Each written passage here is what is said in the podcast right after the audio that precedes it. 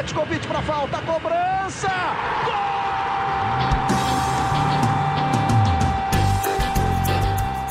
Está entrando no ar o podcast Sabe de quem?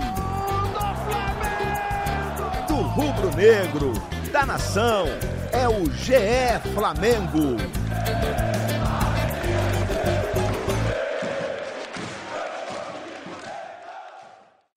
Você que se liga no Globoesporte.com, tá ligado aqui também no GE Flamengo, podcast que você já conhece. Pensado e dedicado para você, torcedor rubro-negro. Sou Igor Rodrigues em dia de título. Tava com saudade de chegar aqui para uma resenha de título do Flamengo. O Flamengo venceu o Fluminense na noite desta quarta-feira no Maracanã, 1 a 0. Um jogo, vamos combinar, sem tantas emoções no Maracanã, mas o torcedor não quer saber. Tá com mais um título na conta Jorge Jesus com mais um título aí nesse currículo de um ano, um pouco mais de um ano no Flamengo. Então, para a gente fazer um amarradão do que foi esse Carioca para o Flamengo, especificamente do que foi o jogo dessa quarta-feira, eu hoje vim de time completo aqui. Acho que é a primeira vez que a gente vem de time completo. Se não for, também me desculpa, porque estou com os três setoristas, Caemota, Felipe Schmidt e Fred Uber, todo mundo ligado no jogo, porque final merece, né? Podcast de título merece. Então, um bom. A gente está gravando isso aqui na madrugada, uma madrugada fria. Um bom dia para você, Caê. Um bom dia, Schmidt. E um bom dia, Fred Uber. Bom dia a todos aí. Esse bom dia é congelado aí para todo mundo. Eu chamei, eu chamei os três juntos, que é gostoso. A gente vê como é que é gravar três horas da manhã, depois de uma, uma cobertura extensa daquela decisão. Então agora vamos por ordem, né, Caio? Tudo bem? Como é que você tá aí? Tá com sono, garoto? Não, tô tranquilo, tô com obra em casa, então já tô desde cedo acordado aqui, diarista, marceneiro, cheio de gente, parece até comemoração de título carioca aqui, mas vamos falar dessa partida aí que realmente não foi das mais emocionantes, o segundo tempo principalmente é, muito truncado, muito travado, mas pelo menos um Flamengo que no primeiro tempo já foi um pouquinho melhor do que vinha sendo, né? tentando ver o copo meio cheio, pelo menos isso. É isso, Felipe Schmidt estava no estádio, estava no Maracanã ontem, a gente estava batendo bola até altas horas da madrugada aí para as matérias que entrariam no Globoesporte.com. Então também viu de perto essa conquista de título e a gente vai falar muito sobre isso. É isso aí, um jogo segundo tempo, especialmente, que não aconteceu praticamente nada, né? A gente estava até conversando no WhatsApp, né, né Igor? Como o jogo tava, tinha caído muito, mas acho que o Flamengo jogou um pouco para isso já, né? No segundo tempo já deixou um pouco à parte o, o padrão dele, se concentrou em ganhar esse título e, como disse o Marcos Braz, vida que segue. É, vida que segue, com essa taça aí na conta, realmente o Flamengo administrou nesse segundo tempo que a gente vai falar. Até falar do jogo vai ser complicado, é um desafio hoje aqui para o nosso time de setoristas do Flamengo. Também tem o Fred Uber. Fred, queria começar já contigo, já mandando um abraço para todo mundo que está ligado com a gente no globesport.com.br podcast, também no Spotify ou qualquer outra ou qualquer outro aplicativo de podcast espalhado que eu não conheça. Começar falando da questão da escalação, né? Dessa vez não teve surpresa. O Flamengo do Jorge Jesus, que para muita gente podia ser o último jogo dele, ninguém sabe ainda qual vai ser o futuro certo aí do português, mas veio com esse time completo, óbvio, com a ausência do Gabigol que estava suspenso depois daquela expulsão toda controversa no final do jogo de ida. Então é um mister que, dentro de campo, pelo menos na escalação, estava dando mostras que queria levar de qualquer maneira mais um título aí, o título que ele não tinha conquistado no ano passado. É, foi, foi com a força máxima, né? E deu, deu resultado, pelo menos no início do jogo, pelo menos eu achei a postura um pouquinho melhor, assim, é, pelo menos no, nos primeiros minutos, parecendo que o Flamengo ia ia é, apertar bastante, a tentar fazer aquilo que a gente está acostumado a fazer. Mas acho que, como foi a, a, o espelho desses últimos jogos, dessas finais contra o Fluminense, ainda os jogadores é, individualmente muito abaixo ainda, principalmente é, Everton Ribeiro, Bruno Henrique, que eu acho que foi uma das piores partidas do Bruno Henrique pelo Flamengo. Eu, para ser sincero, assim, destaque individual, eu, eu sei lá, acho que talvez o Gerson tenha sido o melhor jogador, que de resto é difícil achar é, assim, uma atuação individual é, importante, é, boa nesse, nesses jogos aí. Para mandar para o pessoal que está em casa, às vezes se perdeu na comemoração ou pode até não ter visto o jogo, Escalação que a gente fala que é a escalação já conhecida, foi com o Diego Alves, o Rafinha, que jogou, né? Tinha dúvida se o Rafinha jogava ou não. Claramente jogou no sacrifício. A dupla de zaga com o Rodrigo Caio e o Léo Pereira, que voltou na vaga do Gustavo Henrique, e o Felipe Luiz na esquerda. O meio com Arão, Gerson, Everton Ribeiro e Arrascaeta. Na frente, o Bruno Henrique com o Pedro, já que o Gabigol não era opção. Agora, para a gente começar, já que o Fred falou, tocou no ponto aí do Bruno Henrique, Caí. Rapaz, eu tava, eu tava vendo o jogo do Bruno Henrique. O Bruno Henrique, primeiro, que ele jogou os 90 minutos, que é uma atrocidade, porque fez o Bruno Henrique dentro de campo. É claro que é um cara decisivo, um cara que costuma aparecer em clássicos, em decisões, mas não foi a noite do Bruno Henrique. Agora, o que aconteceu com o Bruno Henrique? É, eu queria entender, Caí, se na sua visão é mais um aspecto físico do jogador, tecnicamente mal nessa sequência de jogos, ele estava fora do, do, de algum desses jogos também porque foi poupado no último jogo, né? Mas é mais por conta dele ou é mais por conta de um jogo que o Fluminense soube anulá-lo? O que você conseguiu enxergar especificamente do Bruno? Eu acho que é meio que um conjunto da obra, né? O próprio Mister ele disse ontem na entrevista também que um dos grandes pontos que o Flamengo está deixando a desejar em relação ao ano passado é realmente o quarteto ofensivo. Ele, ele disse literalmente que os quatro estão muito abaixo do que renderam ano passado. Acho que isso a gente pode também, é, precisa pontuar também. Acho que quando você tem Arrascaeta e Ribeiro tão mal também, acaba que é, a bola não chega tanto em condição do Bruno arrancar, do Bruno partir, ou do Bruno ter uma, ter, ter uma, uma possibilidade de utilizar sua melhor capacidade, que é tanto de arranque, drible e finalização, mas mesmo assim ele teve ainda no primeiro tempo uma boa chance ali, que ele, que ele recebe cara a cara com o Muriel e ele dribla mal, ele estica muito a bola, enfim, ele parece até um pouco mais disperso do que o atual, ele que é sempre muito ligado, muito, muito ligado mesmo na tomada.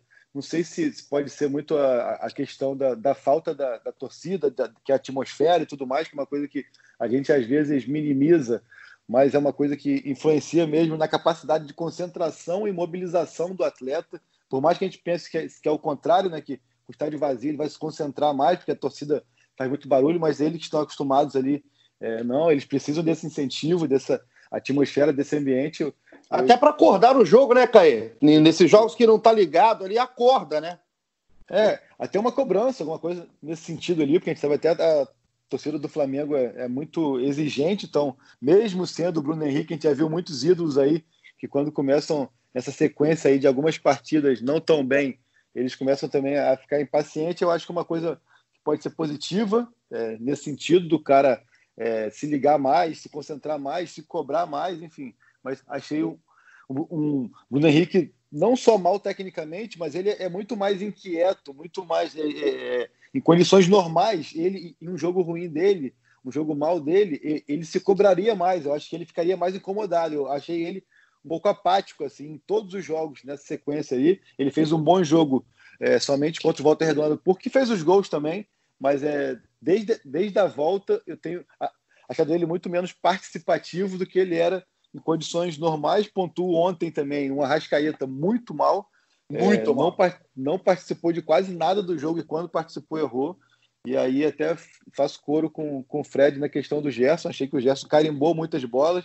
Foi muito importante para esse primeiro tempo é, um pouco mais é, dinâmico e, e, ofensivo do Flamengo. E, e pontua o Pedro também, que dentro da possibilidade dele, quando a bola chegava ali em alguma condição, ele fazia é, sempre uma parede legal, então tentava finalizar. Teve aquela última bola ali no, no primeiro tempo, onde ele é, beija a trave ali. Acho que o Pedro, pelo menos nessa etapa inicial, também tentou produzir alguma coisa. Ô, ô Schmidt, eu tava. Primeiro eu queria colocar aqui, a gente tem aquelas atuações no Globoesporte.com logo depois do jogo foram camarada com o Bruno Henrique nas atuações. A cornetada do bem aqui. O Bruno Henrique ganhou um 5,5. Deve estar feliz com a nota aqui do nosso Globoesporte.com, porque eu também achei o Bruno Henrique. Se bobear, eu fico com ele ou com a Rascaeta, o pior em campo.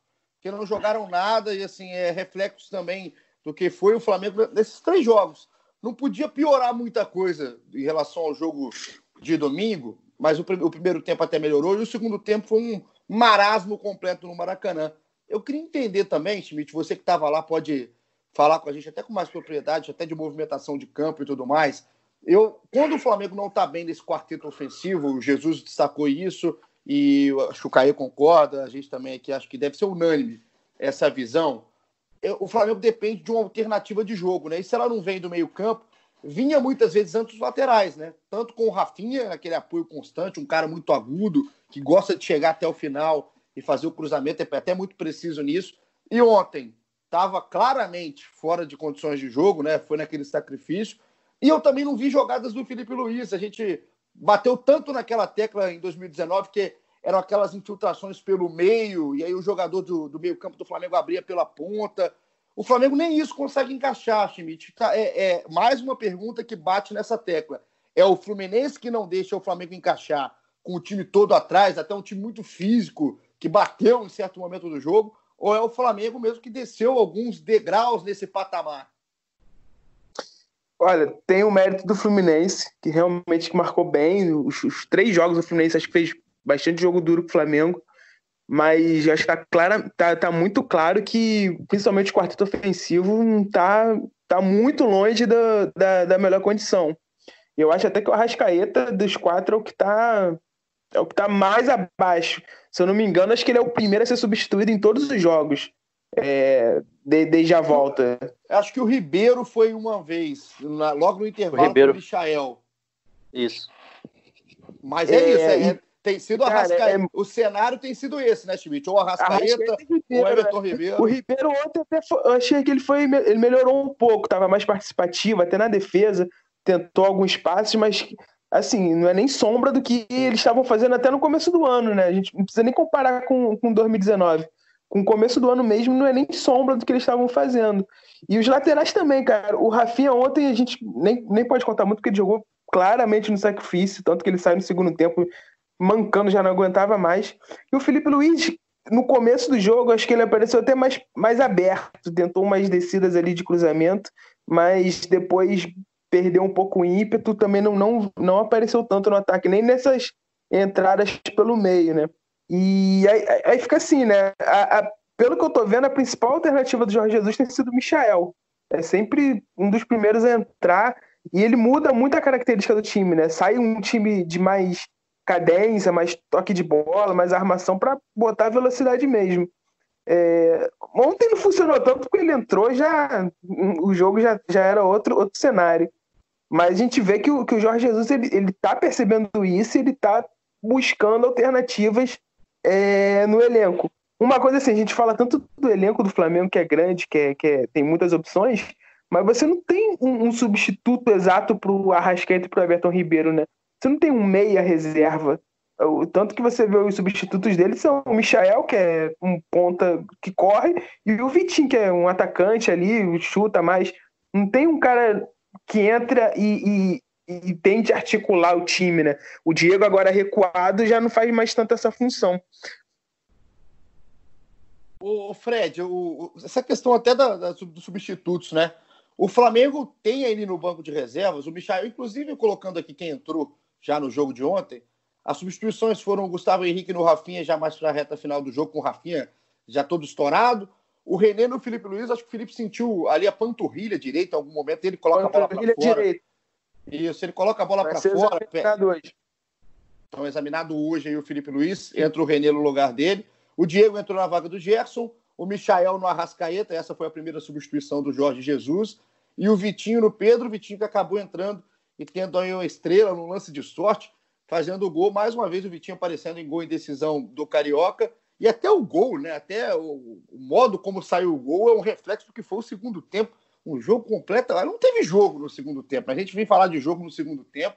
É, é também aqui para a gente falar que a gente valorizou tanto a postura do Fluminense nos jogos anteriores, que combateu o Flamengo, mas dessa vez o Fluminense não fez nada dentro de campo. Nada deu certo para o time do, do Odair Helma, que também mexeu muito mal. Facilitou a vida de um Flamengo que estava seguro no primeiro tempo e ainda é meio que apático, meio morno no segundo tempo. A gente acostumou a ver o Flamengo de uma maneira diferente. Agora, o Schmidt falava da questão desses substitutos aí do time do Jorge Jesus. E o nome do Pedro Rocha me chama um pouco a atenção, assim, não por atuações, mas por não ter minutos, né? Eu, eu não sei porque se eu esperava um Pedro Rocha mais utilizado, Fred, mas o Pedro vem sendo um cara com muita pouca chance, né? Nesse time do Jesus, e talvez fosse o cara que conseguia fazer ali uma, uma chegada um pouco mais de trás, encostando no Bruno Henrique, encostando no Pedro. Vem sobrando um pouco nessa galera o Pedro Rocha. Eu imaginava que ele fosse ter um pouco mais minutos quando ele, quando ele conseguiu fazer o primeiro gol ali, começou a. É, jogou bem e tal, mas acabou que voltou aquele normal de ser a última opção, né? É, eu acho que seria até interessante ele ter mais, mais minutos, que ele tem uma característica mais de atacante que eu acho do que o do Vitinho. Só que ele é meio ele, ele, meio. ele não é um velocista, mas também não é um atacante, mas também não é um centroavante. Eu acho que ele é um pouco de. um pouco de, de, de um monte de coisa ali acaba ele ficando por último por causa disso. Não, não é especialista em nada. Acho que tem um. Óbvio que tem uma grande concorrência e acaba, acaba pesando muito para ele que teria que fazer um gol por jogo ali na hora que entrasse para conseguir é, furar essa fila aí. A grande coisa, né, Caí? Acabou para mim os grandes momentos né, desse jogo de quarto, dessa final, dessa decisão, desse título, acabaram acontecendo na parte muito final do jogo com o jogo já terminado, né? A gente teve o Michael fazendo uma graça ali, quando o Vitinho faz o gol, né? A bola desvia, entra já no finalzinho do jogo. E aí o Michael pega uma bola cheia de perna, e o Michael é engraçado driblando, Caí. É pequenininho, né? Parece uma criança, foi para cima do Hudson, quase começa uma confusão. E aí depois tem provocação do Diego Alves com o Pacheco, falando que Pacheco que ele conhece é drogaria. Enfim, acaba que o jogo se desenha muito mais em, questão de provocação, em questão dessas brincadeiras. O Rafinha Gatorade foi tanto pilhado durante a semana, aí que é o esquenta-banco, mas também entrou na brincadeira e na hora da, da, de levantar a taça estava distribuindo Gatorade.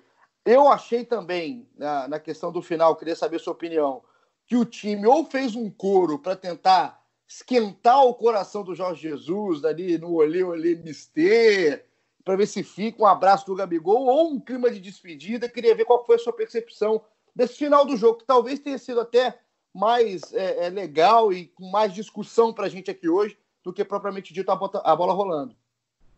Não, sem dúvidas que pelo menos deu uma graça aí para a situação, para a comemoração. Pelo menos eu até achei a, a comemoração mais interessante, mais divertida até do que o, o, próprio jogo. Voltando um pouco aí no que vocês estavam falando, acho que é, Michael, na verdade, na minha opinião, é muito mais carisma do que bola, assim, até agora, pelo menos. Eu também não consigo, é, não consegui entender o porquê do Michael também ser sempre a primeira opção.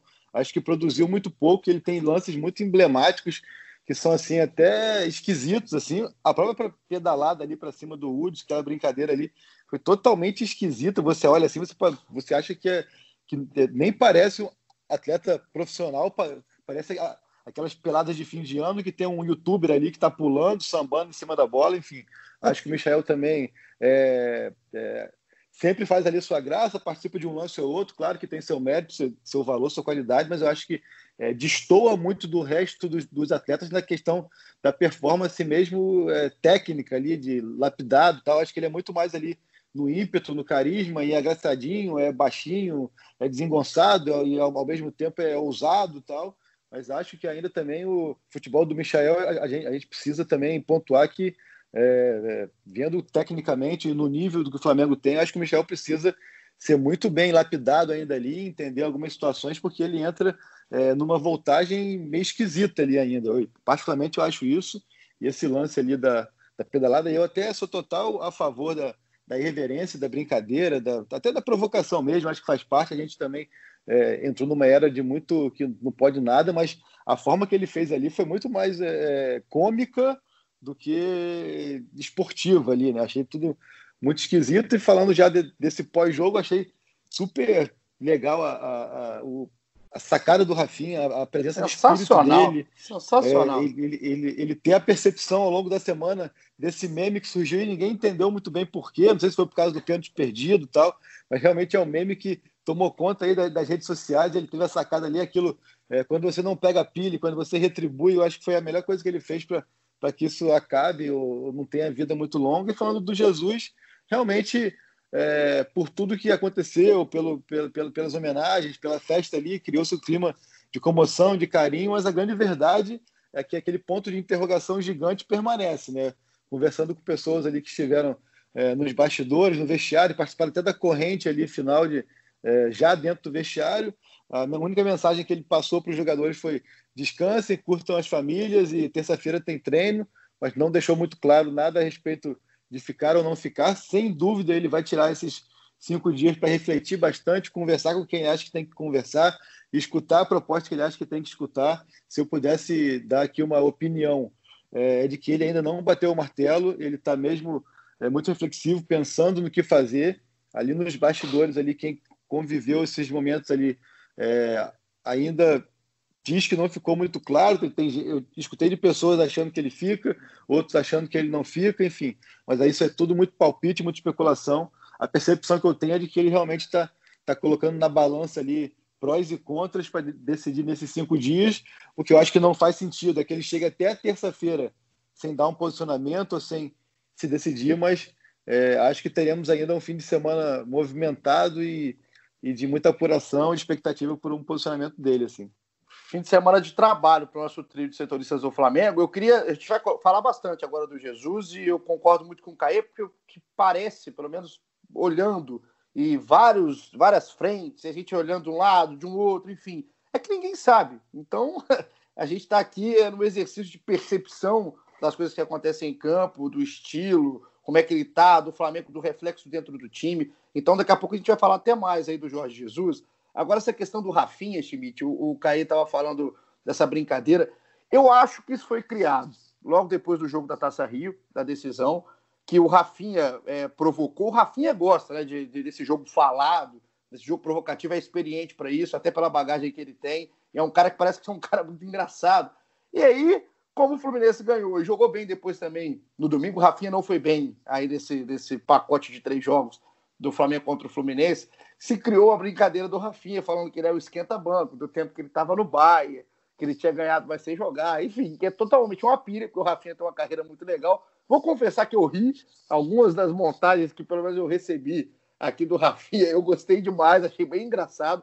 Agora, é legal ver o Rafinha responder sendo ali, né, na questão da brincadeira, o mundo realmente está chato pra caramba, não pode fazer mais nada, que vai ser cancelado na internet, mas o Rafinha eu acho que respondeu muito à altura e ele é engraçado. Depois teve uma live do Rafinha na madrugada, enchendo o saco do torcedor. Então, eu acho que é bacana a gente resgatar um pouquinho ainda desse futebol raiz. Cara, ele tava muito engraçado na live, né? O cavaquinho dele né? Tava demais. Ele, ele, ele tava ele puro, ele tava demais. puro, Schmidt. Ele tava puro ali, só pra saber. Essa é uma boa tava pergunta. com Gatorade de uva, ele falou, hein? Que era um Gatorade de uva ali, aquela uva amassada. Cara, eu tava no estádio, quando eu vi todo mundo se juntando pra tirar foto, aí ele veio com aquele... Tá todo mundo pronto pra tirar foto, aí ele aparece com o troço do Gatorade. Peraí, peraí, peraí. Aí tira o Gatorade. Cara, sensacional. O Rafinha, acho que é, é um dos caras assim, muito, mais carismáticos do elenco, né? E ele não, ele não, não, ele aceita pilha, ele faz pilha, ele já provocou um monte de gente, já falou. E é um cara muito importante, né, cara? É, ele fez um sacrifício grande para jogar, pô, chegou a fazer um teste no vestiário antes de ir, é, tava realmente com muito, muita dor no, no tornozelo. E, e a, é a posição mais carente do elenco, né? Se, se não tivesse, a gente até fez uma matéria, né, Igor? As é. opções que, te, que, teria, e assim, nenhuma opção era muito clara, né? O Mateuzinho, que é da posição, era uma, era uma, uma coisa assim muito, muito, sei lá, confiável para o momento. Ele, eu acho que ele tem uma importância muito grande nesse elenco, não só pelo, pela experiência, pela, pela mentalidade vencedora dele, né, a carreira toda que ele fez, mas também por essas tiradas, por essa, essa descontração. É, é, é, um, é, um, é um marketing positivo para o Flamengo, né? Não, é legal muito demais, legal. engraçado demais. Muito é legal também, demais. Tô... Fala, Caê. Muito legal que na live também, só para também, voltando uma semana atrás, ele, ele até fala que realmente houve uma rusga ali naquele primeiro jogo, houve uma rusga aí com, com no banco do, do, Fluminense, que houve uma provocação, mas que hora nenhuma ele falou, jogou aonde, esse tipo de coisa, ia menosprezar, e disse que houve ali meio um bate-boca, um xingou o outro, se, se, eu não me engano, foi ou o Ourinho ou então o Miguel, enfim, não, não soube identificar na hora, eu até estava nesse jogo, mas ele admite, mas disse que depois do jogo ontem eles se abraçaram, conversaram, que é coisa de jogo, e que ele acha que tem que ter mesmo ali a provocação, é, enfim, o, o, clima fica quente, mas que depois tudo passa e isso não pode ficar para depois. Tá tendo um barulho aí, deve ser a obra, é a obra do Caê, isso aí atrás? É a obra, é a obra Desliguei o microfone aqui.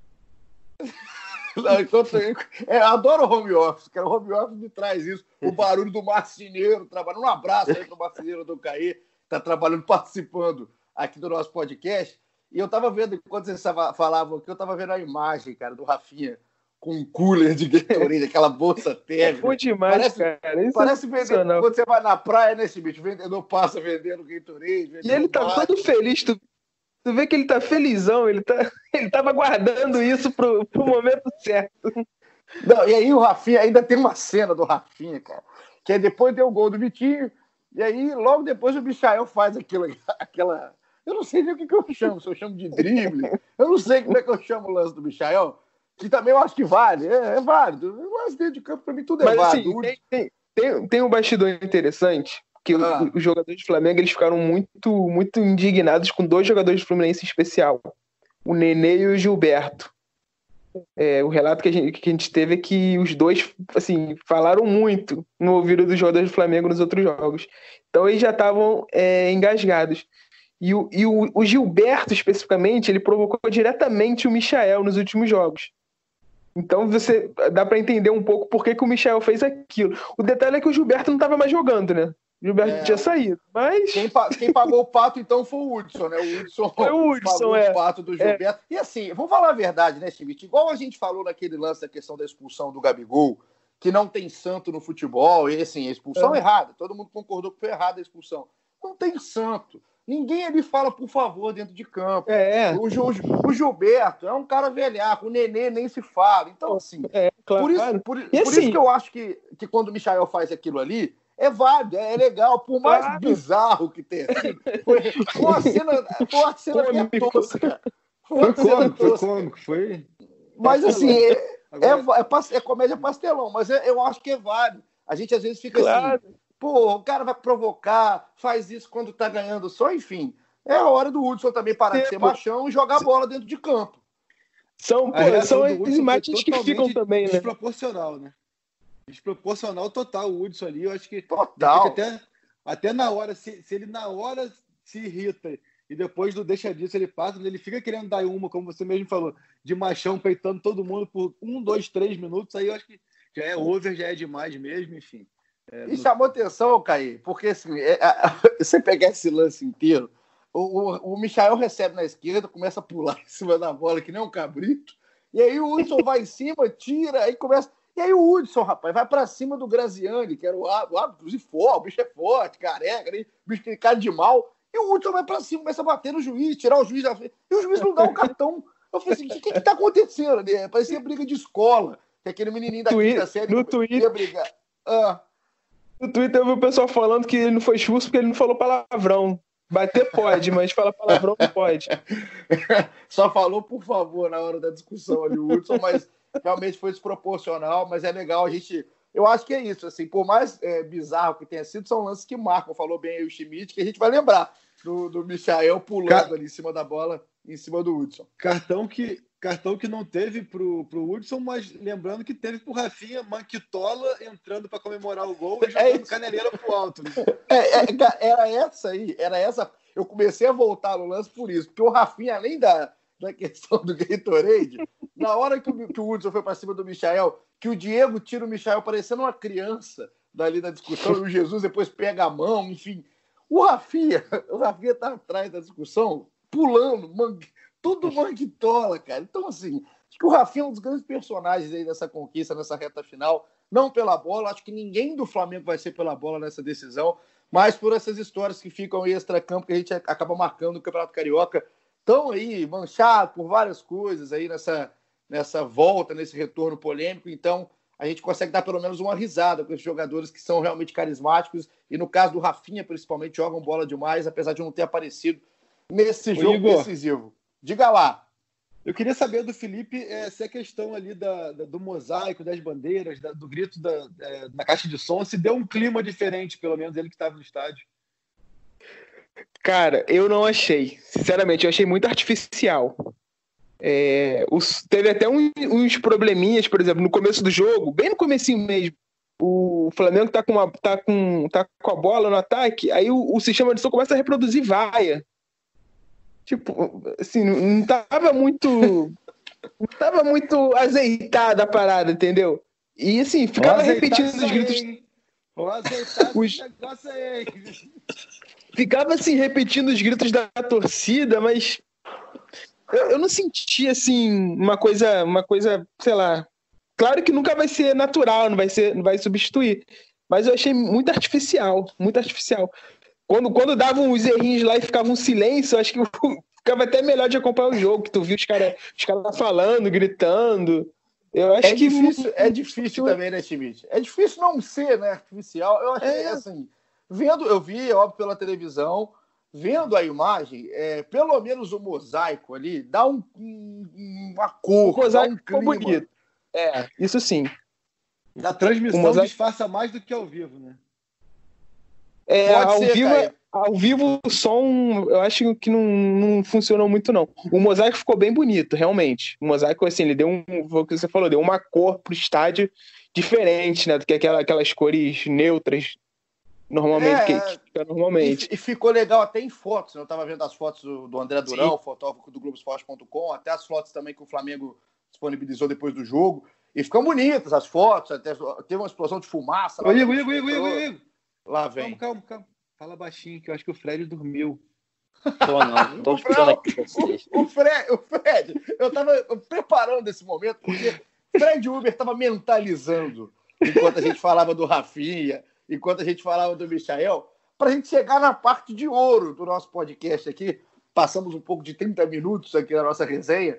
Hoje divertido, estou gostando aqui do papo, porque a gente vai entrar, a gente tem que entrar também no assunto do Jesus mais especificamente, né? Acho que o Caê começou muito bem falando da questão de ele próprio, parece que ele próprio ainda não sabe o que decidiu, né, Fred? Assim, se vai ficar, se vai sair. O que tem para a gente hoje, Fred, assim, é a questão, existe a proposta, é, existe esse lado da família, Portugal fala uma coisa e aí a imprensa brasileira fala outra. O que, que a gente pode falar aí de mais concreto, se é que tem alguma coisa concreta? Eu acho que a verdade não tem, não tem uma definição ainda concreta, né? Tem vários, vários ingredientes. Essa semana teve coisas que ainda afetaram ainda a vida pessoal dele, enfim, um monte de coisa em Portugal, tom totalmente diferente. É, ouvindo o Marcos Braz e o, o Landim é, depois do jogo lá, é, achei que uma, uma tentativa ainda de, de, manter um otimismo, assim, completamente sem falar nada é, concreto, mas na, no jogo de palavras, assim, para manter um, um, sei lá, um, sim, uma expectativa. Mas acho que, como o Caê falou, esses próximos dias aí até o, a volta do, do, do elenco é que vão ser decisivos para ele definir logo também e vida que vida que segue, como disseram, né? Mas vida que segue de que jeito, né? Essa vida que segue, essa vida que segue aí, essa, essa é, se for necessário uma mudança, não é só uma mudança de treinador, se, se ela ocorrer, é uma mudança completa de, de como tem que montar, remontar uma comissão técnica inteira. Ele está, sei lá, sete ou oito pessoas em volta dele, que imagino que não ficariam. É, é uma mudança muito brusca que não, não, não é vida que segue, é, é uma vida nova, seria. Então é. E aí? Fala. Não, aí que entra, eu acho que é a hora do Flamengo ser proativo também, né? Porque o Flamengo tem que deveria, eu acho, colocar um pouco de é, a carta na mesa e falar: e aí, filho? Vai ou não vai? Quer ou não quer? Porque também não pode ficar esperando até que ponto ele vai decidir, refletir, pensar. Tinha até a questão da final, que poderia ser, que ele não queria tomar uma decisão antes e tal. Mas agora eu acho que assim, são dias onde também a diretoria precisa chegar e falar: olha só, a gente precisa de uma posição sua. Então, tu, você está em silêncio o quê? Tudo isso é mentira? Não tem nem proposta? Tem proposta? E aí, cara, preciso saber. Porque senão, a é, partir de terça, de terça para essa... estreia no, no, brasileiro são 20 dias só. Eu acho que essa postura da diretoria é muito estranha, né? Como que sai um monte de notícia e eles não querem nem saber do Jorge Jesus se é verdade ou se é mentira, né? Ontem o, Landim deu entrevista no fim do jogo e ele falou: Ah, não tive nenhuma conversa com ele, tá tudo normal, não sei o quê. Assim, eles tentam passar um ar de normalidade, né? De que não tá acontecendo nada, que, pô, tá claro que, que, que não é isso, sabe? Pode ser até, até ser que não, não como, eu também acredito, como, como o Caê e o Fred falaram, eu acredito que nem o, o, o Jorge Jesus sabe o que ele vai fazer. Mas que tá rolando alguma coisa, tá. E, e, eles passam um ar de normalidade, de que como se não tivesse nada acontecendo, que eu acho que é ruim, porque é o que o Caio falou. É, o tempo é muito curto para o brasileiro se houver alguma mudança, né? É, hoje, acho que se o Jesus for embora amanhã, quem vai dar o treino no Flamengo? O Flamengo acho que não tem nem, não tem nem mais comissão. Né? Teria Nem que ser, sei lá, tem mais, né? sub-20. É, não tem, não tem ninguém ali. Se ele for embora amanhã, vai ter que chamar o Mauricinho do sub-20. Então, é assim, essa postura, como o Caio falou, do, da diretoria é muito, é muito, muito estranha, né? Parece que não está acontecendo nada. O que está acontecendo aqui é Igor Rodrigues. Tá bem, Igor? Perdendo Você tá bem, cara? Não estou entendendo o que está tá acontecendo. Meme aí, Igor? Olha só, por muito, por, muito, por muito pouco, por muito pouco eu não atrapalho a gravação aqui do podcast porque no meio da conversa séria o Fred me solta que não tem nem fera. Aí é brincadeira comigo, vocês têm que me avisar quando vocês forem fazer esse tipo de coisa, porque se eu começar a rir, a gente não volta à gravação. Mas lembrando o, aqui, Igor, que, que, você estava falando. Ah. Por, falar, por falar nesse jogo de palavras, é, o Rolandinho até acabou traído pelas próprias palavras, né? Porque ele quis passar é. uma, uma, normalidade de que está tudo bem, segunda-feira tem Jesus, sendo que o Jesus deu folga até terça, né? Isso deixa claro que ele que eles sequer falaram entre si, né? Eu, eu Caí, eu tô, eu tô assim, eu acho que algumas coisas a gente tem que colocar. Eu tava ouvindo, enquanto eu tava conseguindo ouvir com seriedade, o Fred Uber não quebrou minha jugular, é, alguns pontos em cima dessa discussão do Jesus que eu queria colocar com vocês. Primeiro, vocês falaram, até antes, que a questão do posicionamento da diretoria, né? Eu, eu acho assim, é óbvio que o, o Flamengo quer a permanência do Jesus, não à toa é, houve a renovação do contrato, então isso aí não, é, não entra em discussão se o Flamengo quer ou não quer, até pelo que vinha jogando o time, do histórico agora desse tempo aí, com, com as conquistas e tudo mais. Só que eu, eu acho o Flamengo muito, muito parado, muito, sabe, muito em segundo plano, uma discussão que o Flamengo é, é o principal interessado. Né? Eu acho que o Flamengo fica num, num, ali no banco de reservas esperando o Jesus tomar a decisão. E aí a gente está falando isso com as palavras da própria diretoria, do próprio Landim, que diz que não conversou, não teve uma conversa maior com o Jorge Jesus, era só uma ou outra conversa mais curta, enfim. Eu, eu vejo uma postura do Flamengo muito estranha nessa, nessa, nessa negociação que acontece com o Benfica, porque o Flamengo pode perder um grande treinador, perder uma filosofia de trabalho, e vocês falaram muito bem, perder completamente uma comissão e ter que se rearranjar com um nome que agrade em um curto espaço de tempo. Então, é, eu acho estranho o posicionamento. E também, do outro lado, é óbvio que nenhum, ninguém, nenhum treinador é maior do que o Flamengo, não está acima do Flamengo, mas eu também vejo uma postura até já da torcida, né? Às vezes já em revolta com o Jorge Jesus. Para mim, tudo fruto de uma falta de informação que a gente está vivendo dentro do Flamengo. Não existe mais jornalismo feito dentro do Flamengo. Né? O Flamengo se fechou completamente numa bolha. E aí a, a, acaba que fica muito mais dúvida do que as respostas. A, a diretoria é colocada em xeque, a torcida não sabe se vai, se fica, ninguém sabe como é que está pensando, o que, que não está pensando, como é que está agindo essa diretoria. Então, esse, essa questão de o Flamengo está fazendo fora de campo hoje, é, eu acho que é totalmente uma bagunça.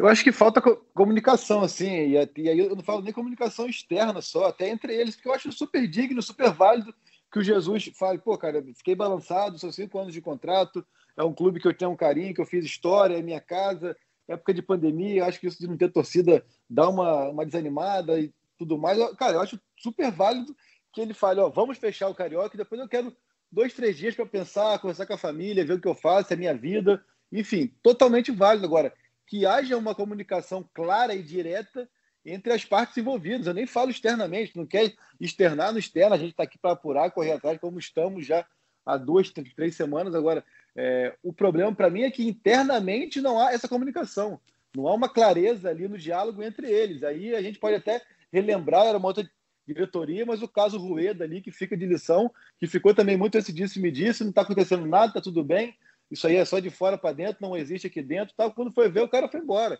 Então, tipo assim, é chegar, conversar, dialogar, falar, cara, ó, o que está acontecendo? Ah, tem essa proposta, eu preciso de três, quatro dias que eu fiquei balançado, é questão financeira, você pode cobrir ou pode não cobrir, ó, não é financeira, é questão emocional, é, no sentido de, pô, é meu país, é um clube que eu tenho uma identificação, estou é, longe de casa, sei lá, acho que já aqui também já cumpriu o que tinha que cumprir, não tem nada para ganhar de novo, só o Mundial que não vai ter ano que vem, ninguém sabe ainda tal. Enfim, eu acho super válido o direito do cara, condução não só de carreira, como da vida do cara. Agora, a partir do momento que há esse enigma e o que está acontecendo, sendo que assim, é, parece que um está se fazendo de bobo para o outro, cara. Então, tipo assim, não, não, faz sentido. Mas eles devem saber mais que, melhor do que a gente do que, que fazer, né? A gente fica aqui no aguardo e seguimos apurando. É o que espera, pelo menos, a torcida, né? A torcida do Flamengo muito apreensiva e com razão. É, então, quando a gente fala que às vezes a torcida até ataca, não sabe nem quem está atacando, se ataca um lado ou outro. Então, acho que mais um parecer para a torcida também, essa questão da, da, comunicação interna, perfeito. Não tem que ser uma, uma comunicação externa com tudo que está sendo resolvido dentro do clube.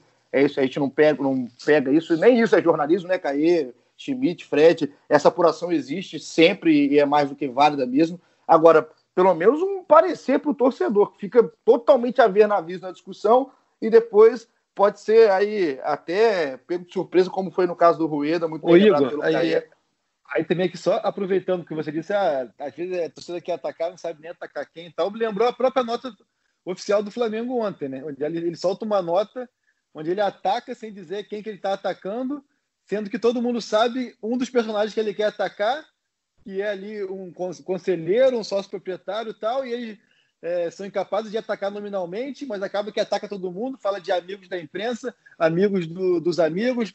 Quase isso, né? eu, eu tava quase achando que, que, a, minha, que a, a, nota era para o Titãozinho, Chororó, Zé de Camargo, Luciano e, e, e, Leonardo, porque eram os amigos disso, os amigos daquilo. Então, assim, vamos ser um pouco mais objetivos, né? Não, perfeito, uma, uma coisa, perfeito. Uma coisa, coisa interessante do Jorge Jesus, da carreira dele, é, na longa carreira dele, que ele não tem na biografia dele é, casos assim de, de, do que ele pode fazer agora o Flamengo de rescindir contrato. Não tem. Se eu não me engano, acho que ele só foi é, no, estava no, no, no Setúbal que ele saiu e agora no Al Hilal que ele, ele saiu três meses antes, mas é porque, é porque ele não quis renovar, aí resolveram é, rescindir o contrato dele, mas ele não tem na, na biografia dele é, assim, exemplo de, de chegar e largar um trabalho no meio que é uma, um ingrediente interessante para essa discussão. Agora, acho que nos próximos dias ele vai colocar, ponderar, é, botar na balança aí o que ele tem em Portugal, a idolatria que ele tem no Flamengo, que eu acho que é aquele unanimidade lá, ele nem não é isso, não é unânime. Ele tem, até pela, pelo tempo que ele está lá, ele tem gente que gosta, gente que não gosta, ele tem a relação dele com o esporte também. Então, acho que ele vai colocar isso tudo na balança, é, pesar a carreira dele, a biografia dele, que já é, que, que ele quer para esse, esse, final de, de, trajetória profissional dele. E espero que a gente saiba o quanto antes disso, né, para tocar o barco. Tocar o barco, é isso. Vamos tocar o barco aqui no nosso podcast. Vamos chegando aqui ao finalzinho do nosso episódio 70, 70 episódios do GE Flamengo. Eu quero fazer um bate-bola rápido agora aqui, respostas rápidas. Quem foi o cara do Flamengo na conquista do Carioca, não só na final, mas do Carioca inteiro? Caê Mota começa. Ah, Gabriel, não tem como, eu acho, né? Com tanta assistência e tanto gol. Vou dar meu voto e vou mutar aqui o, teu, o microfone, porque tá começando a furadeira de novo aqui. Não, vai com Deus, não tem problema nenhum. Boa obra. Felipe Schmidt. O Gabigol, né? Artilheiro do Carioca e o jogador que deu mais assistência, pelo menos no Flamengo, porque nos outros times a gente não tem. A gente não achou esse número em lugar nenhum, né, Igor? Mas, pô, artilheiro, garçom, não tem, não tem, não tem nem o que falar. Eu vou uma, uma confissão aqui de bastidor. Ontem, antes do jogo começar, o Schmidt me chama. Aí, aí quando começa isso, já, já, é, já, já não é boa coisa. Me chama uma hora antes do jogo, aí, eu falei, oi, consegue levantar não o número de, de assistência do Flamengo? Eu falei, puta! Aí porque você não tem, né? Você é aqui, a gente vai vendo liga, até, a própria, até quando a gente vai cobrir o brasileiro aqui, a equipe é, várias equipes fazem, né? Essas questões dos scouts, mas o Carioca não tem. Então a gente fez a do Flamengo. O Gabigol, se eu não me engano, se eu estiver errado, eu mesmo fiz, já não lembro. Acho que eu sono. São oito assistências do Gabigol e acho que o Diego aparece com quatro em segundo, né? É, isso, o dobro do Diego, né? Em dez jogos. Então foi o, cara mais decisivo, né? Mais, mais, mais impetuoso. Lembrando que mesmo ele, nessa volta do, do, do Carioca, ele não fez gol, né?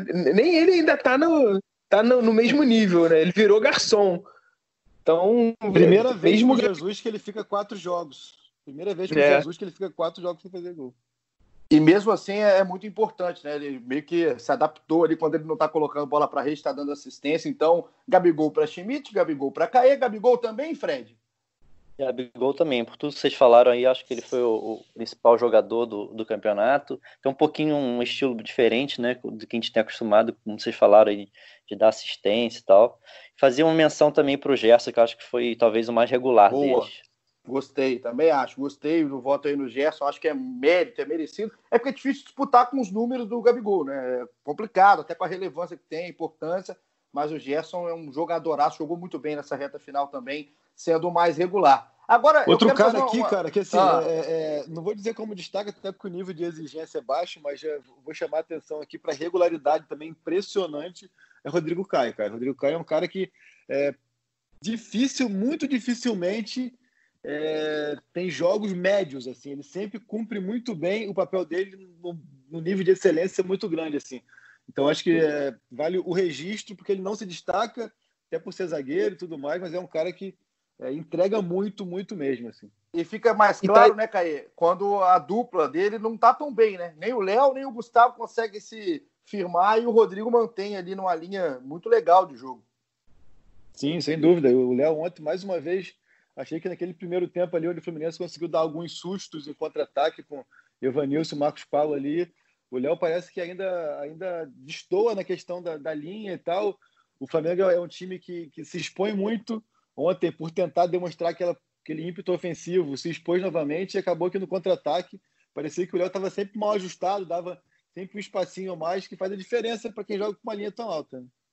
É, e tomou, tomou um calor uma hora do Evanilson no primeiro tempo, que se o Marcos Paulo faz aquele gol, podia até complicar um pouco a coisa, mas realmente não se firmou nem o Léo, nem o Gustavo. E aí o Rodrigo Caio foi uma menção muito bem feita aí pelo Caê. Tipo, Engraçado. A gente... Diga lá, Schmidt. O Léo Pereira, o Léo Pereira, eu tava vendo no antes do jogo, ele fez um trabalho todo especial com o João de Deus no aquecimento. Quando todos os outros jogadores estavam estavam é, por fora, ele tava com tipo, o João de Deus jogava a bola para fazer treinar cabeçada, é, passe. Ficou os dois sozinhos, assim, tra trabalhando sozinhos ali no campo um bom tempo, assim, longe dos outros jogadores. Né? Eu acho que tem esse trabalho todo de tentar dar uma confiança pro Léo Pereira, é, ajudar ele né, a, a, a, desenvolver o futebol dele, porque é um cara que o, a, a diretoria do Flamengo ela confia muito, né? Sempre se fala que ele sempre foi a primeira opção para a zaga. Então, é um, é um cara que, que os, o pessoal está tentando também ajudar, assim, dar, dar confiança para ele se ajustar o mais rápido possível. Tudo é, bem aí, Igor? É, hoje, hoje, hoje, é o dia, hoje é o dia que eu quase, que eu quase passei mal de rir duas vezes. o Igor tá com sorriso frouxo hoje, hoje. Ainda bem que a gente tá gravando no momento que eu tô com sono ainda. Senão eu não tinha Ainda são nove e meia da, da manhã, cara. É, não, mas eu tô com sono. Dormi três. Eu acho que quando Acho que quando o Felipe falou da, do trabalho especial com o João de Deus, o Igor lembrou, lembrou da série do Globoplay. Isso é uma piada pronta. Pra... Foi totalmente sem maldade. O cara, o cara vem pra mim e fala que o, Léo, que o Léo Pereira que tá to... o Léo Pereira que tá mal das pernas, coitado, fez um trabalho especial com o João de Deus. Então um abraço aí pro Léo Pereira.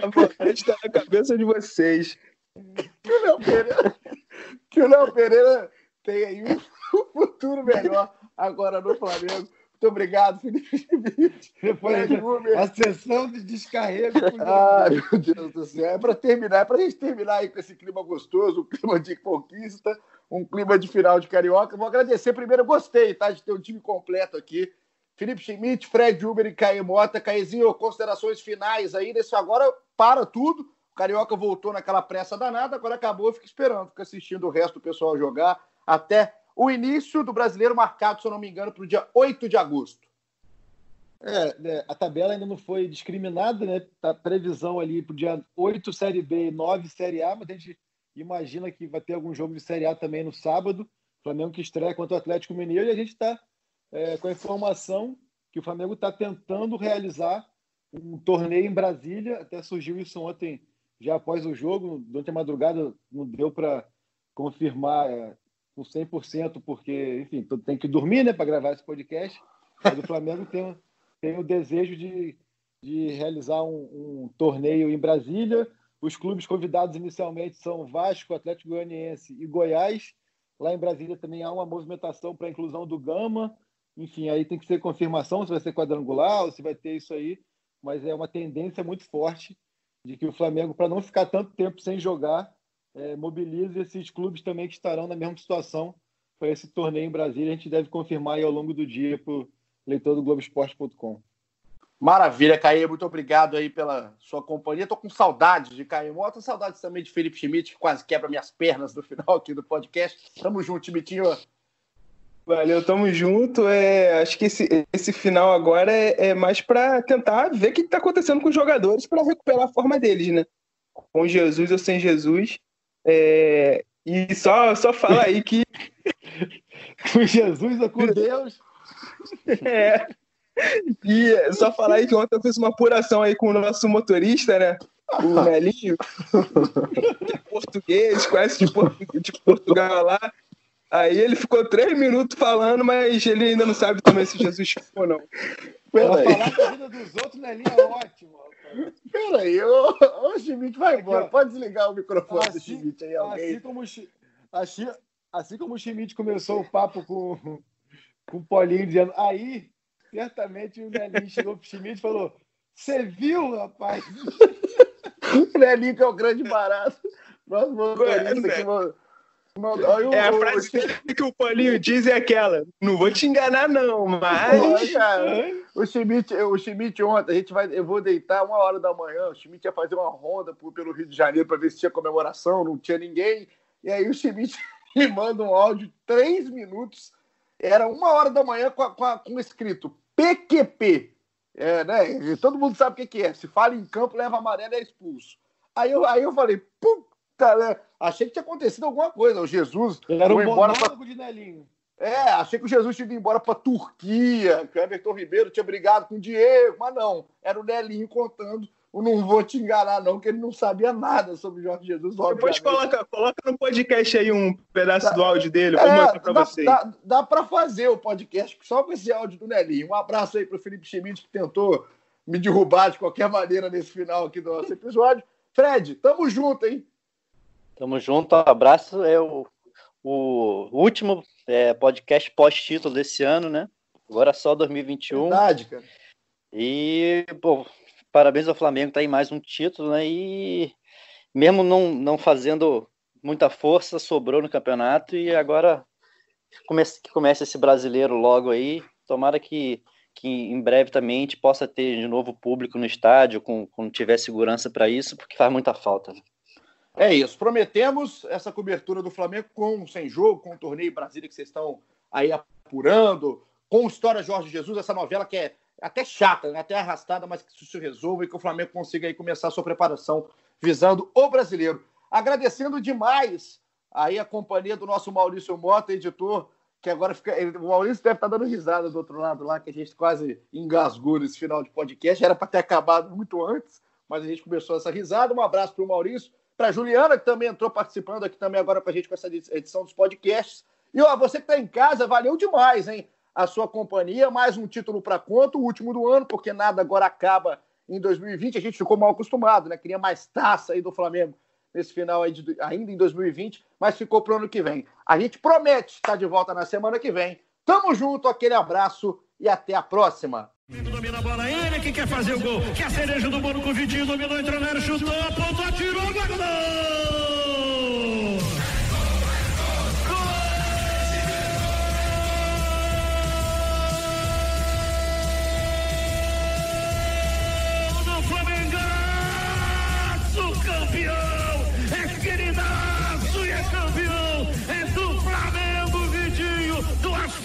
Do morro de Deus e do povo e do meu coração. Vestir rubro-negro não tem pra ninguém, é campeão.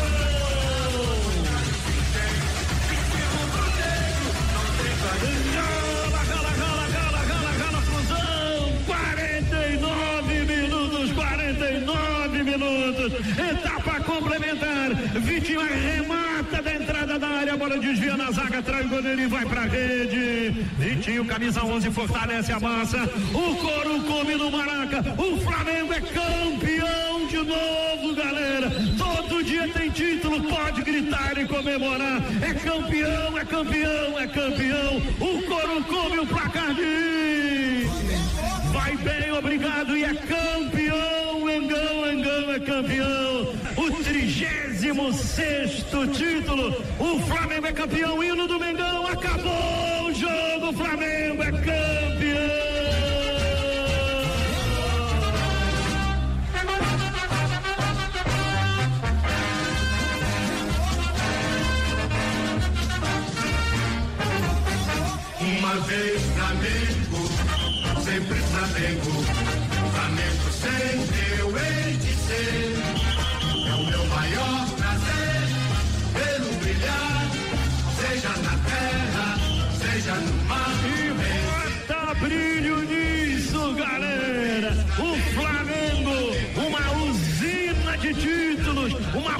máquina de fazer taça.